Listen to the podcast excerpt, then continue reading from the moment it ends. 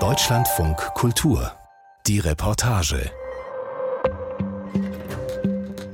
Das Risiko, inhaftiert zu werden, das ist für Arme größer als für Reiche. Dürfte eigentlich nicht sein bei uns, ist aber so. Wer eine Geldstrafe nicht bezahlt oder bezahlen kann und wer die Strafe auch nicht abarbeitet, der oder die muss ins Gefängnis. Logischerweise trifft das eher Menschen, die wenig Geld haben. Die sogenannte Ersatzfreiheitsstrafe ist nicht nur deshalb höchst umstritten. Denn in deutschen Gefängnissen sitzen Schwarzfahrer oder Ladendiebe ihre Zeit ab und der Schaden, den sie verursacht haben, der ist weitaus geringer als die Summe, die der Staat für ihre Unterbringung aufbringen muss. Palvech Guerra beschreibt ein System, in dem es eigentlich nur Verlierer gibt.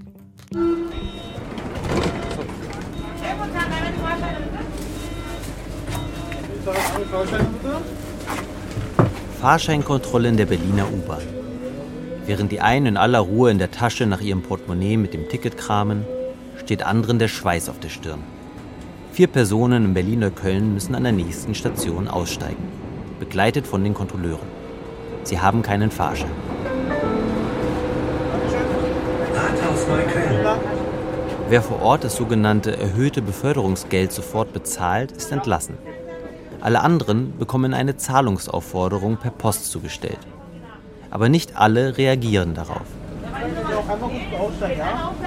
Du kriegst ja immer nur Post, 40 Euro, dann extra Zinsen, extra Zinsen, Mahnung, Mahnung, Mahnung. Und irgendwann kommt dann, sage ich mal, von diesen freien Richtern, äh, weil manchmal, du wirst ja nicht mal äh, vor den Richter gesetzt, sondern der hat einen Stapel, Stempeln, Stempeln, Stempeln. Und habe ich einen Brief bekommen, dann halt, keine Ahnung, was war das, zweieinhalbtausend Euro von 16, 17 Mal schwarz fahren, die ich dann in 25 Euro Ratenzahlung, dadurch, dass im Monat nur zwölf Monate hatten, ja, äh, darf ich das dann ein paar Jahre abzahlen. Ja, ich bin der Alex, 26 Jahre alt, komme gebürtig aus Kasachstan, lebe 25 Jahre in Berlin, eigentlich in Marzahn-Hellersdorf. Ja, mit dem Gesetz hatte ich viel zu tun. Das einmal wegen Geldstrafe in Plötzensee, Erwachsenenvollzug. Alex zahlt in den nächsten sieben Jahren monatlich 25 Euro Strafe in Raten wegen Fahren ohne Ticket. In die Justizvollzugsanstalt Plötzensee will er auf keinen Fall zurück. Damals, vor fünf Jahren, kam einiges zusammen. Kleinere Drogendelikte, Hehlerei, Fahren ohne Ticket. Alex litt außerdem unter einer schweren Alkohol- und Kokainsucht. Drei Suchttherapien hat er in der Zeit abgebrochen. Die Geldstrafe wollte ich abarbeiten, habe auch die langsam abgearbeitet, aber dadurch, dass ich viele Probleme hatte, ich bin ja auf Therapie gegangen, ich hatte eine Pause gehabt, sage so gesagt. Und das hat aber der Staat nicht verstanden und irgendwann nach einem Jahr habe ich einen Selbststeller bekommen, dass ich dann mich innerhalb von sieben Tage bis 14 Tage selber stellen soll oder die Höhe von 1300 noch was sofort zahlen soll. Natürlich habe ich das Geld nicht, weil ich vom Arbeitslosengeld nur 400 Euro, was wir da damals bekommen haben. Ja, und dann musste ich meine Sachen packen und mich dann selber am Plötzensee stellen. Drei Monate saß Alexander in einer Zelle in der JVA Plötzensee. War ein bisschen wie Urlaub, findet er im Nachhinein. Zurück will er trotzdem nicht. Die Ratenzahlungen sind ihm lieber. Rund 10 Prozent der Insassen in deutschen Gefängnissen verbüßen wie Alex eine sogenannte Ersatzfreiheitsstrafe. Sie sitzen ein, weil sie eine Geldstrafe weder bezahlen noch abarbeiten können. Die Höhe der Geldstrafe richtet sich nach einem Tagessatz, der sich wiederum am Einkommen der Täter orientiert. Aber die allermeisten sind arbeitslos oder haben nur ein minimales Einkommen. Bagatelldelikte wie Ladendiebstahl oder Fahren ohne Ticket sind die häufigsten Vergehen, die zu Ersatzfreiheitsstrafen führen. In der Politik und bei Gefängnisverwaltungen sind Ersatzfreiheitsstrafen schon länger umstritten. Die Haftkosten für den Staat sind meist viel höher als die eigentliche Geldstrafe. Die Resozialisierungsmöglichkeiten der Gefangenen bleiben beschränkt. 28. September 2022. Die Senatsverwaltung für Justiz hat zum Pressetermin in der JVA Plötzensee geladen. So, jetzt sind wir im Zugangsbereich. Sie sehen, das ist so ein bisschen so ein halb panoptischer Bau, altes Vor der. Pressekonferenz Ähm, gibt es eine Führung durch das Haus A. Hier sind die Ersatzfreiheitsstrafer untergebracht. Insgesamt etwa 250. Die Justizsenatorin Dr. Lena Kreck und Teilanstaltsleiter Dr. Kühl laufen voran. Etwa 20 Journalistinnen bleiben ihnen dicht auf den Fersen. Wir versuchen Menschen, die eigentlich schon ganz weit durchs Raster gerutscht sind, irgendwie nur noch so äh, in den letzten Metern noch hier zu stabilisieren.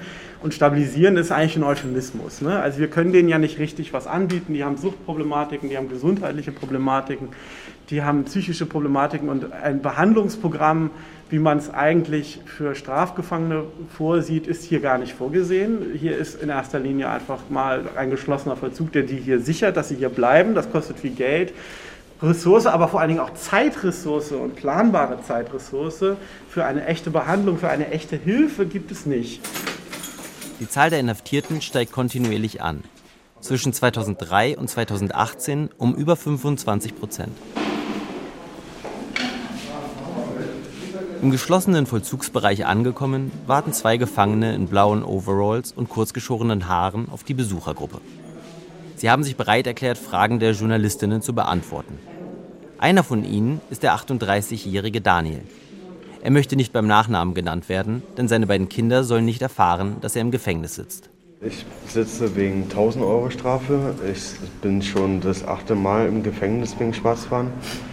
Bei mir ist ein Tagessatz von 10 Euro ja, ich konnte mir eben meine Fahrkarte nicht leisten, Sozialticket für 27,50, weil ich Alkoholiker bin. Genau. An seine Verhaftung erinnert sich Daniel nicht mehr. Er sei mit über drei Promille von der Polizei am Bahnhof Westkreuz festgenommen und direkt in die JVA eingeliefert worden, hat ihm sein Sozialarbeiter erzählt. Nach einigen Fragen der Journalisten dreht Daniel den Spieß um und fragt zurück. Ich hatte eine Frage ähm, wegen diesem wenn man jetzt nochmal festgenommen wird, also nochmal wegen dieser Erschleichung, vor drei Jahren oder vier Jahren war mir das ein Gespräch gewesen, dass man wegen Schwarzfahren nicht mehr in Haft muss. So allgemein. Die Senatorin? Ja, ich ja. bin diejenige, die dafür kämpft. Tatsächlich haben einige Landesjustizministerinnen inzwischen erkannt, dass Haftstrafen für Bagatelldelikte eine schwere Belastung für Gefangene, Gefängnisse und die Staatskasse bedeuten. Ob Delikte wie das Fahren ohne Ticket entkriminalisiert werden sollten, bleibt allerdings umstritten. Da gibt es unterschiedliche Auffassungen. Ich gehöre zu den Leuten, die sagen, das Ding muss rausgestrichen werden auf dem Strafgesetzbuch. Die Berliner Justizsenatorin verabschiedet sich. Ich wünsche Ihnen alles, alles Gute. Ja, keine Theorie, Praxis, mehr Praxis. Die Politiker sollen mehr Praxis, keine Theorie. Das wird wie eine Tradition langsam. Ja, wie eine Tradition, nichts ändert sich. Zu zeigen, was hier passiert. Wie es um die politische Praxis steht, erfährt man anschließend auf der Pressekonferenz. Justizsenatorin Kreck hält Ersatzfreiheitsstrafen für ein überholtes Instrument. Doch eine Abschaffung wäre nur bundesweit machbar. Mehrere Versuche im Bundestag und im Bundesrat, das Gesetz zu reformieren, blieben in den letzten Jahrzehnten erfolglos. Eine Bund-Länder-Gruppe wurde schließlich beauftragt, die Ersatzfreiheitsstrafe und ihre Reformierung eingehend zu prüfen. Sie kam zu folgendem Schluss. Die Arbeitsgruppe spricht sich im Ergebnis für eine Beibehaltung der Ersatzfreiheitsstrafe als Druckmittel und als letztmögliches Mittel zur Vollstreckung von Geldstrafen aus. Einige Monate vorher, am 31. Mai 2022, 10 Uhr morgens. Etwa 50 Menschen mit Transparenten, Megafonen und Flugblättern versammeln sich vor den hohen Mauern der Justizvollzugsanstalt Plötzensee. Auf einem Transparent steht Ersatzfreiheitsstrafe gleich Klassenjustiz, auf dem daneben Bestrafung von Armut beenden, Ersatzfreiheitsstrafe abschaffen. Aufgerufen zu dem Protest hat das Bündnis für die Abschaffung der Ersatzfreiheitsstrafe. Ein bunter Zusammenschluss von Organisationen wie der Berliner Obdachlosenhilfe e.V., der Gefangenengewerkschaft oder dem Justice Collective. Wir haben uns heute vor der JVA Plötzensee versammelt, weil diese Justizvollzugsanstalt des Landes Berlin ein berüchtigtes Gefängnis für Ersatzfreiheitsstrafe ist. Ab morgen beginnt auch das Land Berlin wieder mit der vollen Wucht des Vollzugs für Ersatzfreiheitsstrafen. Ab morgen wird sich dieses Tor wieder regelmäßig und häufig öffnen, um Menschen zu verschlucken, die in diesem Land zu arm sind. Alle Bundesländer hatten im März 2020 angesichts der sich rasch ausbreitenden Corona-Pandemie die Ersatzfreiheitsstrafe ausgesetzt. Im Mai 2022 war damit Schluss. Wir sind auch hier, weil es eigentlich in der Macht der Berliner Justizsenatorin liegt, die Ersatzfreiheitsstrafe weiterhin auszusetzen. und einen Sammelgnadenerweis zu erlassen für all diejenigen, denen jetzt eine Ersatzfreiheitsstrafe droht. Bei Appellen an die politischen Verantwortlichen bleibt es nicht. Der Freiheitsfonds, eine Initiative rund um den Aktivisten und Journalisten Arne Semsrott, kauft seit Dezember 2021 immer wieder Menschen mit Spendengeldern frei, die wegen Fahren ohne Fahrschein in Haft sind. Schon über 550 Gefangene kommen so frei. Ein Coup, der viel mediale Aufmerksamkeit erregt und die Problematik der Ersatzfreiheitsstrafe öffentlich macht. Daniel, der nicht draußen vor den Toren, sondern drinnen im Knast sitzt, putzt den Herd in der Gemeinschaftsküche des geschlossenen Vollzugs. Das ist die Küche. Hier waren früher äh, Kühlschränke drin gewesen, aber die sind leider kaputt. Die hat man kaputt gemacht, die äh, früheren Insassen hier. Die benutzt man nicht mehr. Genau. Jeden Morgen reinigt Daniel die Küche und die Bäder im Rahmen des sogenannten Day-by-Day-Programms. Pro vier Stunden gemeinnützige Arbeit im Gefängnis kann Daniel jeweils einen Hafttag tilgen. Außerdem kann er sich damit ein bisschen Geld für die Zeit danach verdienen. Denn wenn er rauskommt, muss er wieder bei Null anfangen. Wenn ich jedes Mal einen Wohnheimplatz habe und jedes Mal äh, dann in den Knast muss, verliere ich auch jedes Mal meinen Wohnheimplatz. Und Hartz IV wird dann auch erstmal gecancelt und dann muss man das alles, wenn man hier draußen ist, erstmal wieder alles neu beantragen. Das ist alles dann auf, ab, auf, ab. So ein Teufelskreis, den man dann jedes Mal hat. Nach getaner Arbeit geht Daniel zurück zu seiner Zelle. Eine Wärterin öffnet ihm die schwere Tür zum Treppenhaus. Meine Zellennummer ist die 363. Jeder Insasse hat auch einen eigenen Schlüssel, dass wenn man draußen ist, aus seiner Zelle eben selber abschließen kann. So, so sieht es bei mir aus wie ein Wohnzimmer. Wohnzimmer und Esszimmer gleichzeitig mit Schlafzimmer. Und hier ist Putzbereich und hier eben Stuhlgang und äh, Waschcenter. Daniel schmunzelt. Die Zelle ist spärlich eingerichtet. Bett, Schrank, Tisch mit Fernseher und Toilette. An den kahlen hohen Wänden der Zelle hängen zwei DIN A4-Zettel mit den Schließzeiten. Daneben kleine Nachrichten, die Daniels Vorgänger mit Kulis an die Wände geschrieben haben. Das ist natürlich nicht so schön, was hier steht. Ich hoffe, der dritte Weltkrieg beginnt. Der hat irgendwas von 16 Jahren Knast hinter sich. Aber das kann man nicht richtig entziffern. Daniel hat schon einige Zellen in seinem Leben gesehen. Das erste Mal war ich im Plötzensee. Dann war ich in Moabit, Tegel, Charlottenburg, Heidering.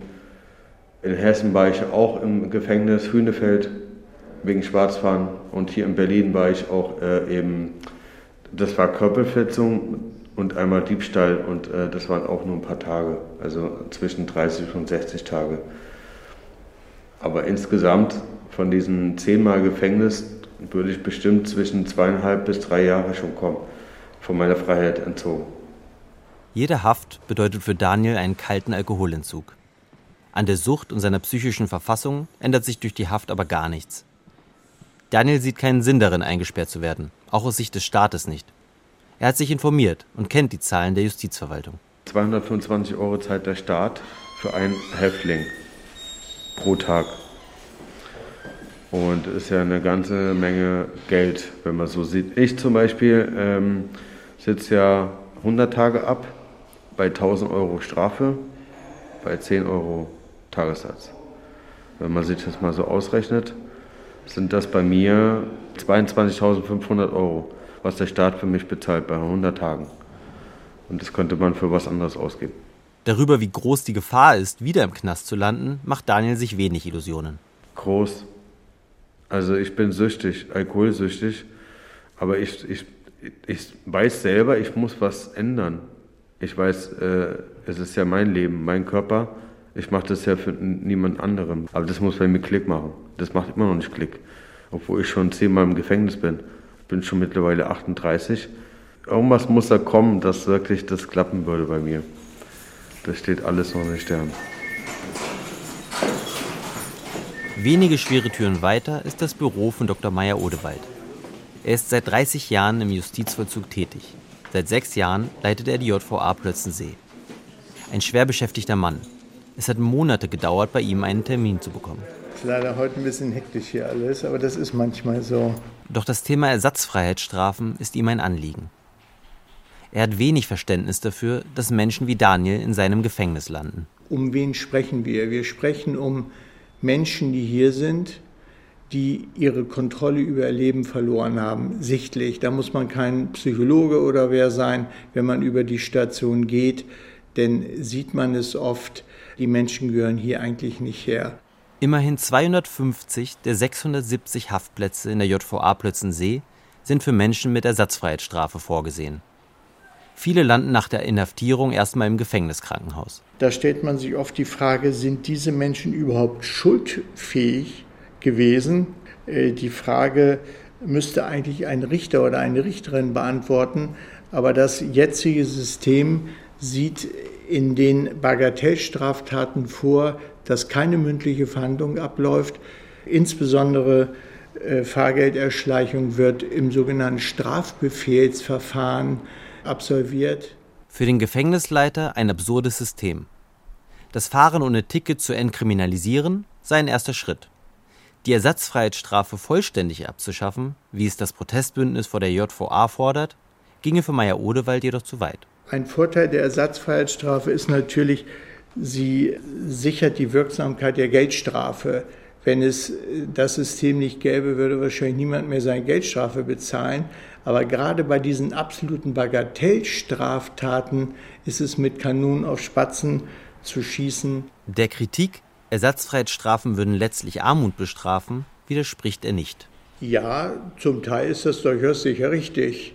Gerade was Schwarzfahren anbetrifft, äh, wir haben ja nun eine Klientel hier, die letztlich durch alle Raster gefallen ist. Menschen, die ihre Geldstrafe bezahlen können, und da sind wir wieder beim Ökonomischen, die bezahlen sie in der Regel, um nicht ins Gefängnis zu müssen. Wir haben hier in der JVA letztlich die Menschen, und dagegen richtet sich auch meine Kritik seit vielen Jahren, die letztlich zahlungsunfähig sind. Ein Problem, das sich angesichts Inflation und ökonomischer Krise verschärfen könnte. Aber man kann natürlich immer sagen, dass in wirtschaftlich schwierigen Zeiten vermutlich die Vermögensdelikte ansteigen. Wir sehen es ja auch bei den Ersatzfreiheitsstrafen. Es wird dann mehr schwarz gefahren äh, und die Leute haben einfach weniger Geld. Alex, der ebenfalls in der JVA Plötzensee inhaftiert war und derzeit Raten von 25 Euro im Monat abzahlen muss, ist Opfer dieses Systems. In seinem Leben ist viel schiefgelaufen. Er hat keinen Schulabschluss und keinen Job. Aber nun sieht er eine Chance, seinem Leben eine Wendung zu geben. Keine krummen Dinger mehr, kein Kokain mehr. Höchstens mal ein Bier oder einen Joint. Bloß nicht wieder in Haft. Meine Vergangenheit ist Geschichte. Ich habe jetzt die Möglichkeit, vor meinem Geburtstag meinen B-Führerschein zu machen, dass ich jetzt zum September meinen LKW-Führerschein machen kann. Wenn ich in Haft gehe, zerstört mir das alles. Alex wohnt jetzt in einem Wohnheim, bezieht Hartz IV und will Berufskraftfahrer werden. Das Amt zahlt den Führerschein. Damit er die Raten trotzdem zurückzahlen kann, arbeitet er nachts unangemeldet als Putzkraft in Dönerbuden. Kommt es raus, würde das Amt sofort Leistungen kürzen. Für Alex ein absurder Kreislauf. Ich sag mal so, der, der Schaden, den ich verursacht habe, ist vielleicht maximal 150 Euro. Die wollen aber fast das Zehnfache von mir. Wo ich sage, Gib mir doch als Strafe das, was ich verursacht habe und vielleicht eine Strafarbeit bei der BVG Deutschen Bahn, ein paar Stunden, weil ich da Scheiße gemacht habe. Brunnenstraße Berlin-Mitte. Im Büro von Franziska Gitz landen viele Menschen, die in einer Situation wie Alex oder Daniel stecken. Gitz arbeitet für die Freie Hilfe Berlin, ein sozialer Träger, der straffällige, wohnungslose und sozial benachteiligte Menschen berät und ihnen Unterstützungsangebote vermittelt. Viele ihrer Klientinnen haben Geldstrafen für sogenannte Armutsdelikte bekommen. Kleinere Diebstähle, Verstöße gegen das Betäubungsmittelgesetz oder eben das Fahren ohne Fahrschein. Heute ist offene Sprechstunde und Franziska Gitz hat alle Hände voll zu tun. Gerade berät sie zwei Frauen aus Moldawien auf Russisch. Mehrere gelbe Umschläge und Behördenbriefe, mit denen die Frauen offensichtlich überfordert sind, liegen auf dem Tisch. Es geht um zahlreiche hohe Geldstrafen. Gitz verschafft sich einen Überblick, übersetzt und hilft den beiden, Ratenzahlungen zu beantragen. Sichtbar erleichtert verlassen die beiden das Büro.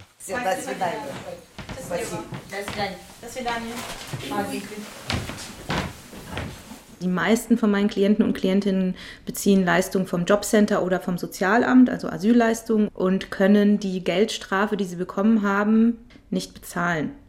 Teilweise können die sie noch abarbeiten, aber auch nicht alle, also aus verschiedensten Gründen, ob das jetzt daran liegt, dass die alleinerziehend sind oder physische Einschränkungen haben, psychische Einschränkungen haben oder teilweise auch zu alt sind oder auch eine Sprachbarriere. Schwitzen statt Sitzen heißt das Programm, um Geldstrafen gemeinnützig abzuarbeiten. Doch vielen geht es damit wie Alex und Daniel. Wenn die nicht schaffen, diese Geldstrafe abzuarbeiten, also brechen sozusagen die Arbeit ab oder die Ratenzahlung, die kommen dann sozusagen ins Gefängnis. Das sind aber Leute, die im Grunde nicht wegen dieser Geldstrafe sitzen, sondern weil die diverse Problemlagen haben. Alles, was die hindert, den Alltag so zu bewältigen, dass sie sich um diese Papiere kümmern können. Die Berliner Justizverwaltung bestätigt dies in einer aktuellen Veröffentlichung. Circa 40 Prozent der Personen, die eine Ersatzfreiheitsstrafe absitzen müssen, haben demnach keinen festen Wohnsitz. Die gelben Amtsbriefe erreichen sie kaum. Eine Situation, die durch die Strafe eher verschärft wird, findet Gitz. Also jemand, der sich irgendwie ähm, nicht regelkonform verhält, möchte man gerne bestrafen. Aber eigentlich ja auch mit dem Ziel der Resozialisierung. Zumindest ist es so nach vorne hin gewünscht. Das funktioniert aber eben nicht bei diesen Armutsdelikten, weil so die Wiederholung dann wahrscheinlich im Raum steht. Also das heißt, was bringt das? Der derzeitige Bundesjustizminister Marco Buschmann hat inzwischen einen Reformplan vorgelegt. Die Ersatzfreiheitsstrafe bleibt erhalten, die Haftzeit soll aber halbiert werden. Der Leiter der JVA Plötzensee sieht darin einen Schritt in die richtige Richtung aber das Bündnis für die Abschaffung der Ersatzfreiheitsstrafe protestiert dagegen im Oktober vor dem Bundestag. Manuel Matzke, ein Vertreter der bundesweit organisierten Gefangenengewerkschaft, der selbst viele Jahre in Haft war, ergreift das Megafon. Den Reformentwurf lehnt er ab. Eine Farce, ein Witz, es ist eine Beleidigung, ein Schlag ins Gesicht äh, für alle Betroffenen, denn es ändert nichts, es, macht, es lässt alles so bei sein, wie es bis jetzt läuft. Es muss definitiv eine richtige Entkriminalisierung stattfinden.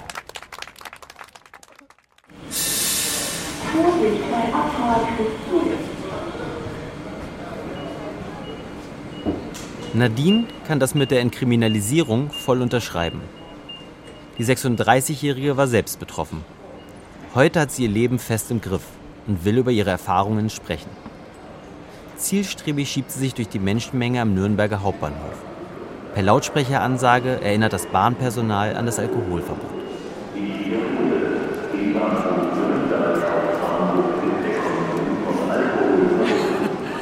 Das können Sie tausendmal sagen. Ja. Hier ist wirklich die Auffangstation von allen möglichen Leuten. Es, es so kommt schön. vor, dass Nadine am Bahnhof Leute von damals wieder trifft.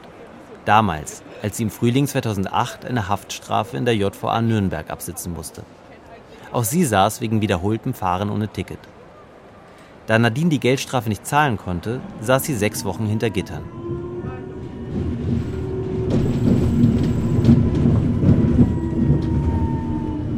Heute ist Nadine mit einem vergünstigten Sozialticket unterwegs.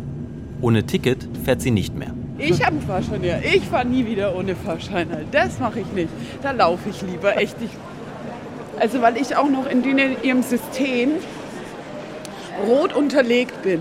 Das heißt, wenn ich schwarz fahre, kommt sofort die Polizei, um meine Daten abzugleichen.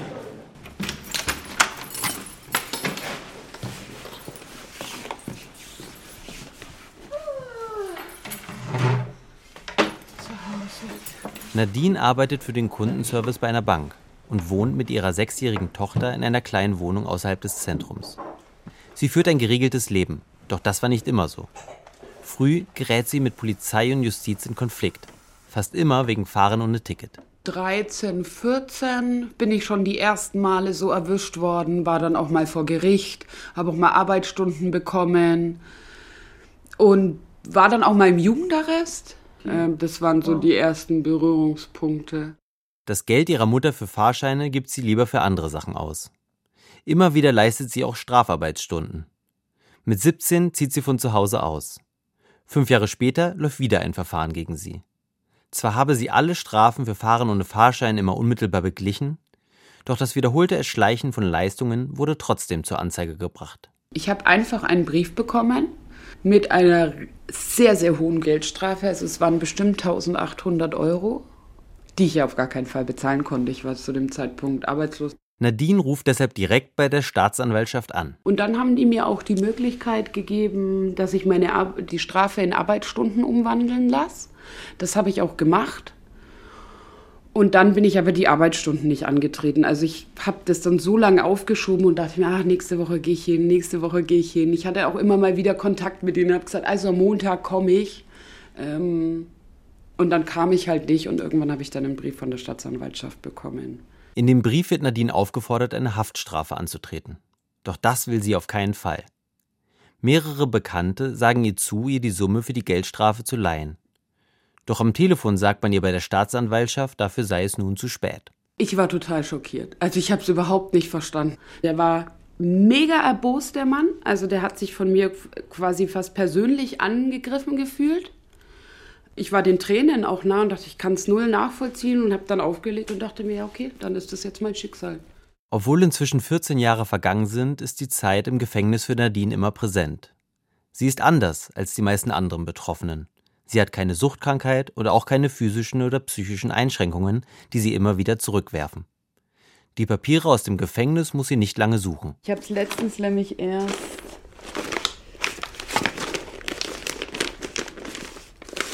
Ich glaube, es ist in dem anderen. Nee, hier. Hier, Entlassungsschein. es sind keine Auflagen oder Bedingungen bekannt wurde keine Kleidungsstücke mitgegeben, es wurde keine Fahrkarte ausgegeben. Heute kann Nadine über manches lachen, was sie damals erlebt hat. Doch die Wochen im Gefängnis haben sie nachhaltig verändert, sagt sie heute. Ich fand es einfach krass, dass man ja mit jeglicher Art von Verbrecher zusammenlebt. Also ich war dann auf einer Fünfmannzelle mit schwerst Drogenabhängigen, schwerst Kriminellen Menschen, die Menschen umgebracht haben. Und da habe ich mir nur gedacht, also wenn das eine andere Person als mich treffen würde, die würde da mit einem richtigen Schaden rausgehen. Weil jemand, der dann zart beseitet ist, der geht da auf jeden Fall traumatisiert raus. Solche Erfahrungen öffentlich zu teilen, fällt nicht nur zart beseiteten Menschen schwer. Doch Nadine will, dass sich etwas verändert. Und sie hat ein starkes soziales Umfeld, das sie ermutigt hat. Die finden es auch super, dass ich das mache, weil es einfach voll wenig Leute gibt, die da überhaupt drüber sprechen. Also man muss irgendwie auch erzählen, dass es bei allem irgendwie auch einen Weg raus gibt. Vielleicht nicht für jeden, aber ähm, dass das auch wirklich ein Problem ist. Also halt auch, dass Gefängnisse voll sind wegen Ersatzfreiheitsstrafen. Und ich weiß jetzt auch nicht, wie man das System irgendwie verändern kann, damit es in eine andere Richtung geht, aber so ist es einfach, einfach krass. Ob Daniel einen Weg aus der Sucht finden wird, ist unklar. Noch sitzt er in Plötzensee ein, wo keines seiner Probleme gelöst werden kann. Ob Alex sein Leben tatsächlich umgekrempelt hat, ob er jetzt seinen Lkw-Führerschein macht und weiterhin die Raten von 25 Euro im Monat bezahlt, weiß nur er selbst. Seit dem Gespräch, das wir geführt haben, ist er nicht mehr zu erreichen.